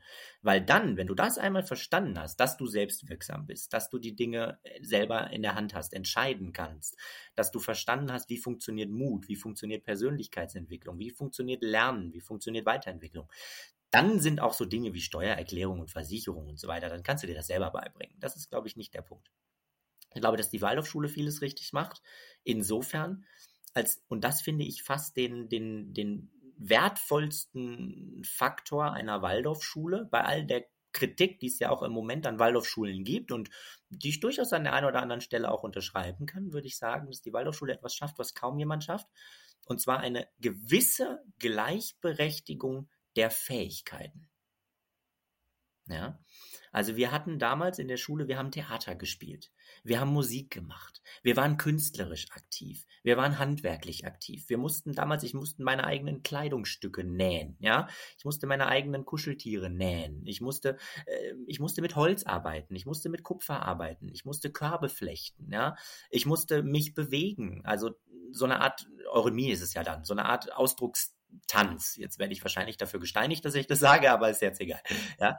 Und, und was mich, und, und dabei, es, es, es geht nicht um Eurythmie und es geht auch nicht darum, seinen Namen zu tanzen. Ja. Wenn jetzt hier schon wieder alle irgendwie äh, das Gefühl haben, äh, das, das durch den Dreck ziehen zu müssen. Ja, ja, ja. Ich kann das verstehen und ich fand Eurythmie damals auch sehr albern und sehr witzig und das ist ja auch okay und man darf sich da auch drüber lustig machen. Aber was man dabei nicht vergessen darf, ist, dass wir eine gewisse Gleichwertigkeit der Fähigkeiten hatten. Ja, es war nicht derjenige, der Beste, der in Mathe gut war, sondern es gab welche, die waren in Mathe gut und andere, die konnten sich besser auf der Bühne bewegen. Und wieder andere konnten viel besser Schauspielern. Und die nächsten konnten viel besser etwas mit ihren Händen machen. Und wir erkennen jetzt als Gesellschaft, heute in Deutschland, das ist ein Riesenproblem, dass wir im Handwerk einen Nachwuchsmangel haben, der ist unfassbar ein Fachkräftemangel, gerade im Handwerk, der ist unfassbar. Wo ich sage, ja, kein Wunder. Sorry, also das wundert euch wirklich? Wir haben in der Schule alles dafür getan, dass du nur dann einen erfolgreichen Abschluss machen konntest, wenn du gut warst in Mathe, Deutsch und Englisch. Wir haben in dem staatlichen Schulsystem keine Gleichberechtigung der Fähigkeiten. Das ist doch Quatsch. Und jetzt wollen wir, dass Menschen sich dafür entscheiden, ins Handwerk zu gehen? Nachdem wir es ihnen jahrzehntelang ausgetrichtert haben, dass das eine wichtige Fähigkeit ist, da muss ich sagen, da wundert mich wenig. Und da muss ich sagen, das zumindest, das schafft die Waldorfschule bei aller Kritik. Und das will ich auch an dieser Stelle durchaus sagen. Ich bin da auch kein absoluter Verfechter. Und die Waldorfschulen stehen auch gerade öffentlich sehr in der Kritik. Ähm, das kann ich verstehen. Das kann ich auch zum Teil unterschreiben. Ähm, aber den Punkt, der Gleichberechtigung der Fähigkeiten. Das ist etwas, was diese Form der Schule besser schafft als andere. Sehr stark, sehr stark. Danke für diese Worte, weil ich glaube, du hast das super gut auch zusammengefasst. Ich kann da ähm, definitiv die Dinge unterschreiben. Ähm, für mich ist auch noch etwas ganz Wichtiges persönlich ist die ähm, Selbstregulation. Also zu lernen, mit Emotionen umzugehen. Wie kann ja. ich mein Nervensystem selbst regulieren? Weil ich glaube, wenn wir alle ähm, regulierte Nervensysteme hätten, dann würde die Welt auch ein bisschen anders aussehen. Ähm, Janis, bevor ich zu den Abschlussfragen komme, die ich allen meinen Gästen stelle, möchte ich dir noch zwei, ja, fast schon philosophische Fragen stellen, wo mich einfach deine Antwort extrem interessiert. Und zwar, denkst du, wir Menschen haben einen freien Willen? Puh, jetzt wird es aber wirklich philosophisch. ich habe nie Philosophie studiert. Ähm, ich glaube ja. Ich glaube ja. Ich glaube, wir Menschen haben einen freien Willen. Ähm, und ich bin zutiefst davon überzeugt, ich, ich würde mich nicht als religiös bezeichnen.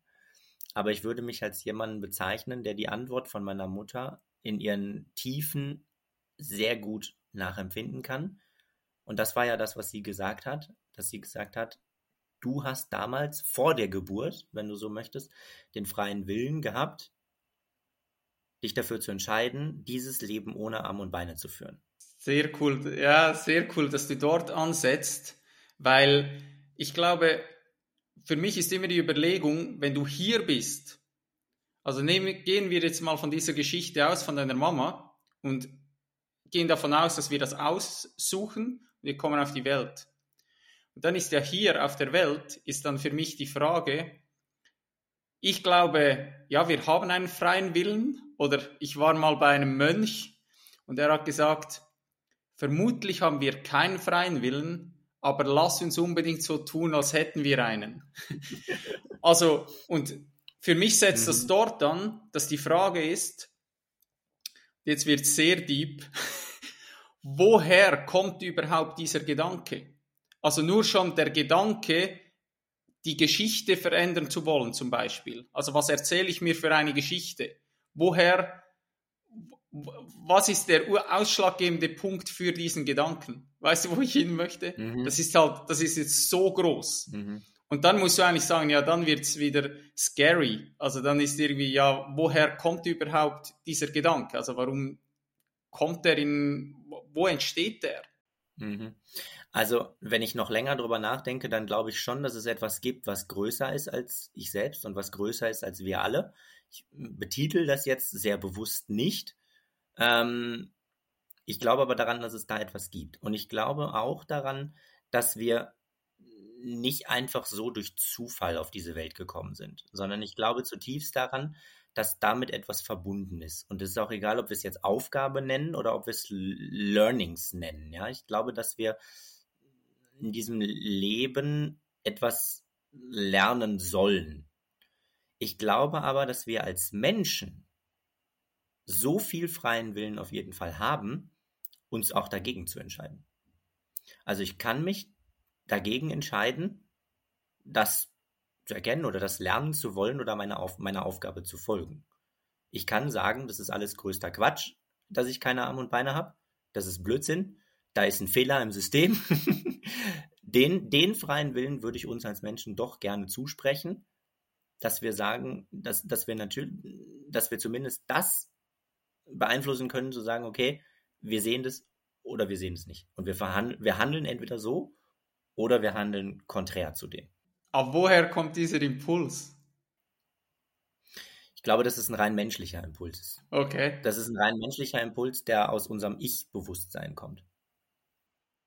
Also wir, wir lernen ja als Kind irgendwann den Moment, oder irgendwann ist ja der Moment, wo wir als Kind dieses, dieses Ich Bewusstsein genau, bekommen. Ja. Mhm. Und ganz interessant ist es ja, dass das ja durchaus ungefähr in dem Alter ist, wo ich zum ersten Mal im Spiegel gesehen habe, oh, ich habe ja wirklich keine Arme und Beine. Ja, das war ja bei mir mit acht Jahren. Ich glaube, dieses Ich-Bewusstsein entwickelt sich auch ungefähr so zwischen acht, neun Jahren, sagt man, dass man eben erkennt, man ist, man ist ein Individuum. Ja, man ist, man ist wer sozusagen. So, dieses, wer bin ich? Und ich glaube, dass dieser freie Wille der, wie gesagt, nur rein menschlich ist. Ich glaube, der geht nicht über das Menschsein hinaus. Ne? Ich glaube, vor der Geburt und, und vielleicht auch nach der Geburt sieht es vielleicht anders aus, das weiß ich nicht. Ähm, aber ich glaube, dass wir ihn hier jetzt auf der Erde haben und dass der daraus kommt, dass wir erkennen, wir sind Individuen und wir haben als Individuen als Menschen eine gewisse Entscheidungsmacht. Ja, das glaube ich auch. Ja. Ich, äh, ich stelle dir die nächste ähm, Frage, die, wo ich auch sehr gespannt bin, weil das geht so, ja, es ist immer spannend, von welcher Seite dass man das anschaut. Denkst du, es ist für uns Menschen möglich, komplett absichtslos zu handeln? Nee. Glaube ich nicht. ich auch nicht. Ja.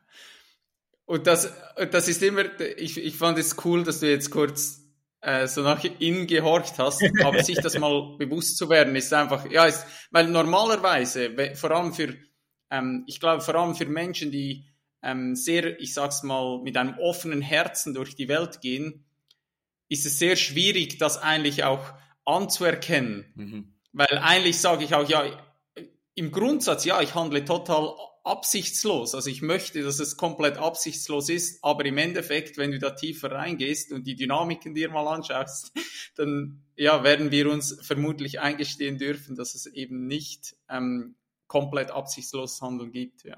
Genau, ich glaube immer, dass wir eine Absicht haben. Ähm, ich glaube auch gar nicht, dass es schlimm ist. Ja, ich auch nicht. Ja, das ist auch das wichtig ist auch, zu sagen. Super Input, ja. Genau, das ist auch richtig und gut, dass wir eine Absicht haben. Ähm, aber allein wenn wir, wenn wir uns mal überlegen, wenn wir etwas für jemanden tun und, und das Gefühl haben, wir haben keine Absicht, ja, und wir sind wirklich ganz altruistisch. Wir wollen wirklich einfach nur etwas Gutes tun, ja, und das Allerbeste, was wir uns jetzt irgendwie vorstellen können.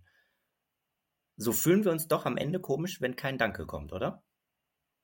Und das allein ist doch schon eine Absicht. Richtig, oder nur schon das Gefühl. Genau. Also, dass du weißt, wenn ich jetzt jemandem den Bus aufhalte, gibt genau. das mir ein gutes Gefühl. Genau. Genau. Es gibt mir ein moralisch äh, gutes, gutes genau. Gefühl. Und da fängt im Übrigen dann auch schon das Problem von altruistischen Handlungen an. Ne? Also, ich will jetzt das fast nicht ganz aufmachen, aber ähm, es gibt immer das Standardbeispiel, ja. Jemand hilft der alten Frau mit Rollator über die Straße oder der, der, der blinden Person war es, glaube ich, ne? Hilft über die Straße. Also jemand sieht, da steht eine blinde Person an der Straße und hilft ihr darüber. Und am Ende sagt die Person aber, äh, ich wollte gar nicht über die Straße. ja, das ist immer so das, das, das Standardbeispiel davon, was, was ich dann immer gerne bringe. Und wo ich dann sage, naja, Leute, ne, wisst ihr was? Altruismus ist, ist sicherlich gut und, und Menschen helfen zu wollen auch. Aber bevor ihr helft, fragt doch erstmal, ob überhaupt geholfen werden soll. Ja. ja, frag doch erstmal überhaupt, ob die Person diese Hilfe möchte und wenn ja, wie die Person die Hilfe möchte. Weil wenn ich jetzt dieser blinden Person, um bei dem Beispiel zu bleiben, über die Straße helfe und äh, da ist vielleicht noch so ein, so ein Bordstein in der Mitte der Straße. Manchmal gibt es ja so Straßen, da sind so Bordsteine in der Mitte. Und ich sage dieser Person nicht, dass da ein Bordstein ist. Die kann es aber nicht sehen. Und dann stürzt sie und fällt auf die Nase. Dann habe ich ihr vermeintlich geholfen, aber auch nicht richtig und habe es dadurch noch viel schlimmer gemacht. Ja, also auch, und, und da fängt es eben an, dann auch kritisch zu werden, weil ich, ich meine, ich erlebe das ja oft. Ne? Mir, mir helfen ganz viele Menschen in meinem Leben, ja, und, und immer wieder. Und äh, so, in allen möglichen Situationen und auch teilweise in sehr intimen Situationen. Ja? Und ich sage immer den Leuten, Leute, solange ihr mir nicht so helft, wie ich es für richtig halte, ist es, so arrogant es vielleicht klingt, aber ist es am Ende keine Hilfe. Sondern dann kann es im schlimmsten Fall dazu führen, dass du meine Situation noch verschlimmerst. Und das ist eben der Punkt, den wir verstehen müssen und wo wir auch verstehen müssen oder wo wir verstehen können, warum so Konzepte wie Mitleid beispielsweise sehr, sehr kritisch zu sehen sind, weil genau aus diesem Mitleid heraus oder auch aus Altruismus heraus, und ich sehe die Konzepte sehr eng beieinander, ähm, unheimlich viel Schlechtes entstehen kann und unheimlich viel Leid von Menschen auch zementiert wird, statt die Menschen wirklich in die Selbstwirksamkeit zu bringen und ihnen zu sagen und ihnen vielleicht viel besser dadurch zu helfen, indem man ihnen zeigt, wie sie sich selbst helfen können. So schön, wo wir jetzt mit dieser Frage eigentlich hingekommen sind. So viele wertvolle Dinge, die da dabei waren. Ähm, vor allem das auch mit dem, mit dem Helfen finde ich ein super, super guter Punkt. Ja, helfen gut und recht, aber hilfst du dann wirklich dort, wo es auch gebraucht wird. Ja, super wertvoll.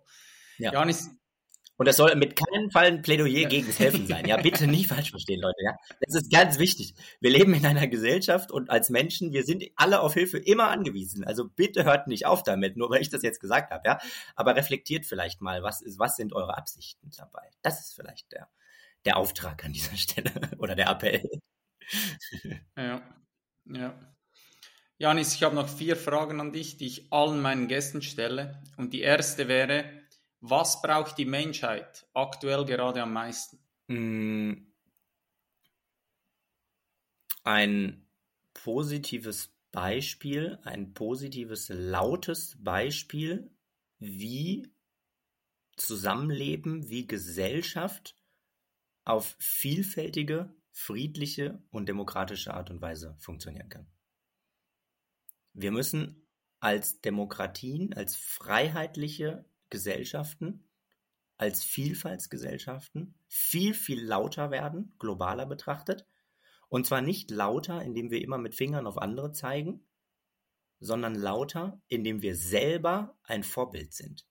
Und da kommt auch ein bisschen, wenn ich das ganz kurz an einem Beispiel festmachen darf, ja, an der WM jetzt in Katar. Es ist richtig und ich bin da auch ganz vorne mit dabei, die Menschenrechtsverletzungen, das menschenverachtende Regime dort zu kritisieren.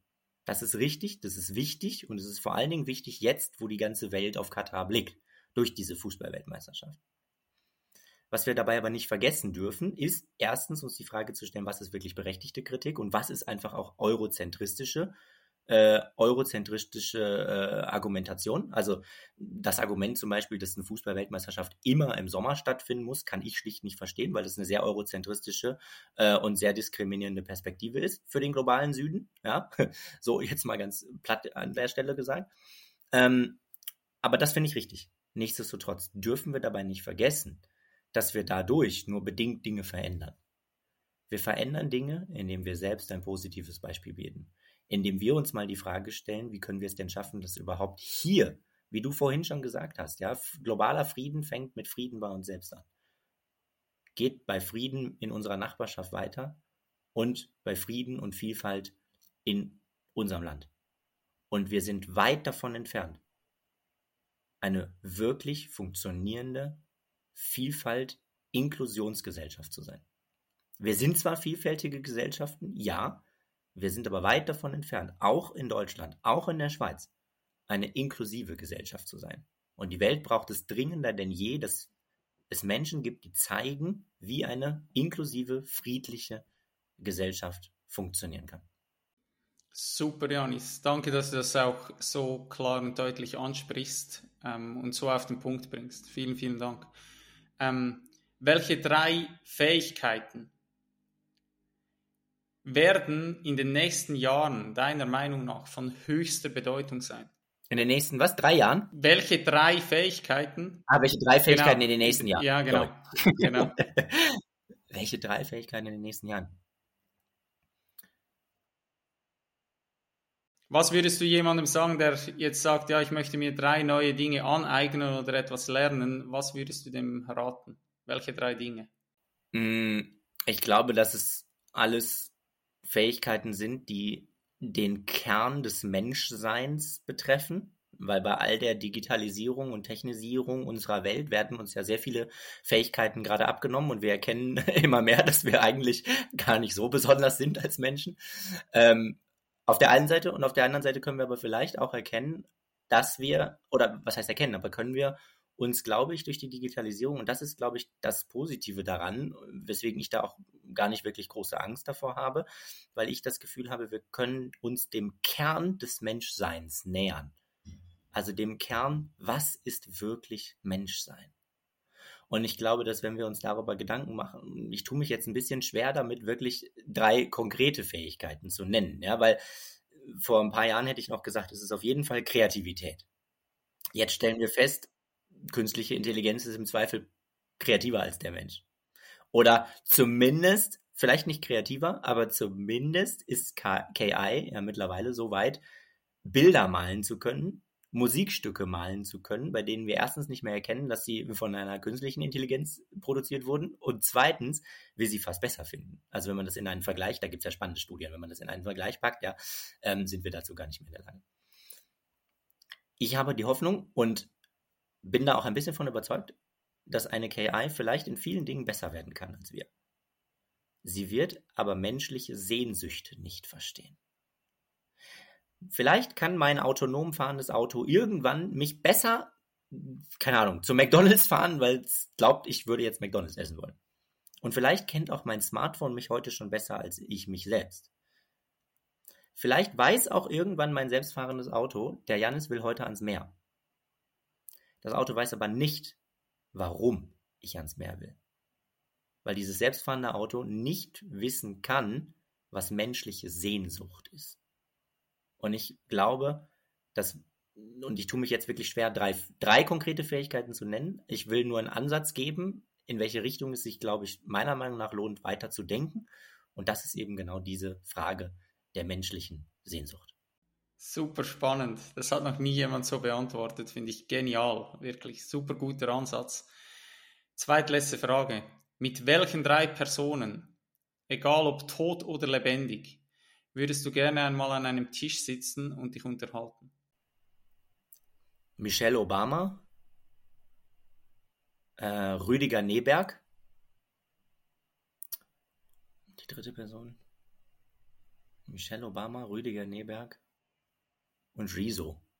Okay, geil. Geil. Das ist, glaube ich, auch eine spannende Mischung, ehrlich gesagt. Jetzt, wo ich gerade so drüber nachdenke. Alle so gemeinsam, das wäre auf jeden Fall interessant, ja. Alle gleichzeitig, bitte. Genau. ähm, Janis, allerletzte Abschlussfrage. Ähm, stell dir vor, du wachst eines Morgens auf und besitzt plötzlich die Macht, über den weiteren Verlauf unseres Planeten zu bestimmen. Alle Lebewesen auf der Welt sind gewillt, dir zu folgen. Was wäre das allererste, was du auf der Welt verändern würdest und warum? Boah, wahrscheinlich würde ich mich erstmal wieder umdrehen, die Decke über dem Kopf zuziehen und mir denken, hoffentlich, hoffentlich schlafe ich ganz schnell wieder ein, weil mit so viel Macht kann ich gar nicht umgehen. und ähm, ich glaube, ich würde die Macht nicht nutzen, weil ich davon überzeugt bin, dass egal wie gut meine Absichten sind, das Ergebnis immer schlecht sein wird. Weil ich überhaupt nicht alle Bedürfnisse und alle Faktoren als Einzelperson berücksichtigen kann. Weil es wird immer so schnell gesagt, die Demokratie sei die schlechteste Regierungsform mit Ausnahme all der anderen, die wir probiert haben. Das ist so der Einsatz, über den ich mich wahnsinnig aufrege. Der andere Satz, über den ich mich wahnsinnig aufrege, ist, dass man ja sehen könne, dass autokratisch geführte Staaten äh, schneller sind. Oder auch während Corona gab es ja so ein bisschen den, den Kampf der Systeme. Ja? Dann wurde immer gesagt, die Demokratie ist zu langsam. Auch bei der Klimakrise gibt es gewisse Tendenzen, äh, die mir ehrlich gesagt sehr, sehr, sehr große Sorgen bereiten. Ähm, die, die eben sagen, ja, ähm, wir haben die Befürchtung, dass wir als Demokratie zu langsam sind. Ich bin aber überzeugt davon, egal wie gut die Absichten einer einzigen Person mit so viel Macht ist, das, was diese Person entscheidet, wird immer schlecht sein. Und deswegen würde ich diese Entscheidung nicht treffen wollen. Ich würde sie delegieren. Ich würde allen, ich würde allen Lebewesen sagen, wir machen eine Versammlung und wir werden das demokratisch miteinander diskutieren. Und das, was dabei rauskommt, das werden wir tun. Das ist auch ein guter Ansatz. Dann hast du doch noch eine Versammlung einberufen, anstatt einfach nur die Decke wieder über den Kopf zu ziehen. Sehr geil. Ich würde eine Versammlung einberufen.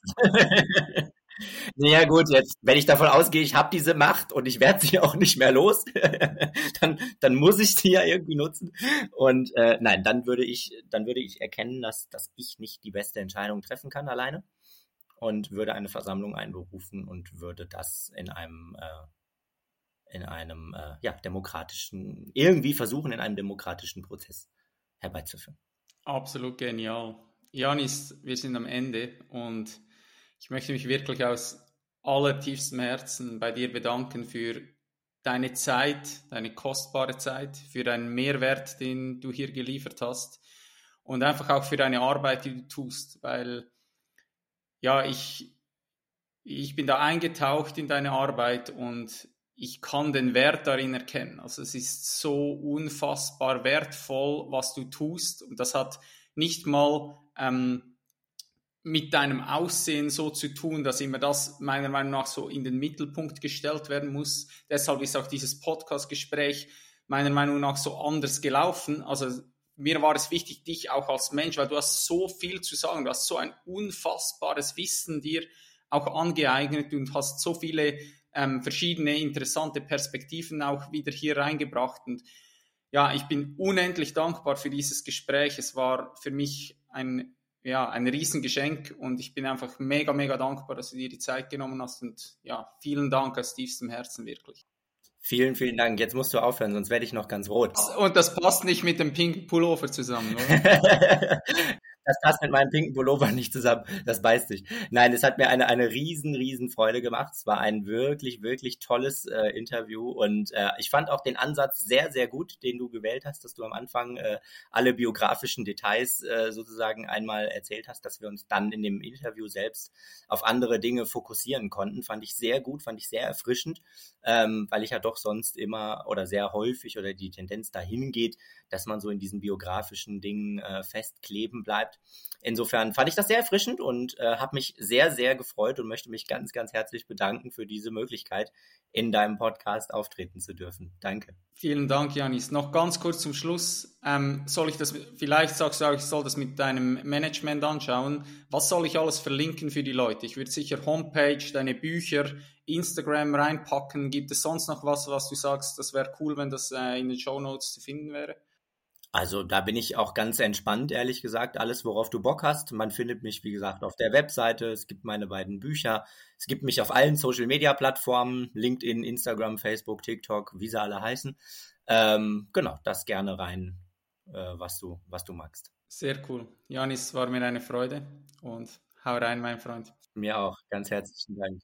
Hau rein. Halt, bleibe noch ganz kurz hier. Hat dir die heutige Folge gefallen und konntest du für dich einen Mehrwert daraus gewinnen? Dann bewerte den Head Coach Radio Podcast in deiner App mit 5 Sternen. Du hilfst mir dabei enorm, die Folgen und Gespräche noch mehr Menschen zugänglich zu machen. Vielen herzlichen Dank und hau rein. Thank you for your precious time, champ. I hope you found this episode valuable and you'll come back for the next one. Don't forget, where your focus goes, your energy flows. Be thankful. Take responsibility for yourself. Breathe.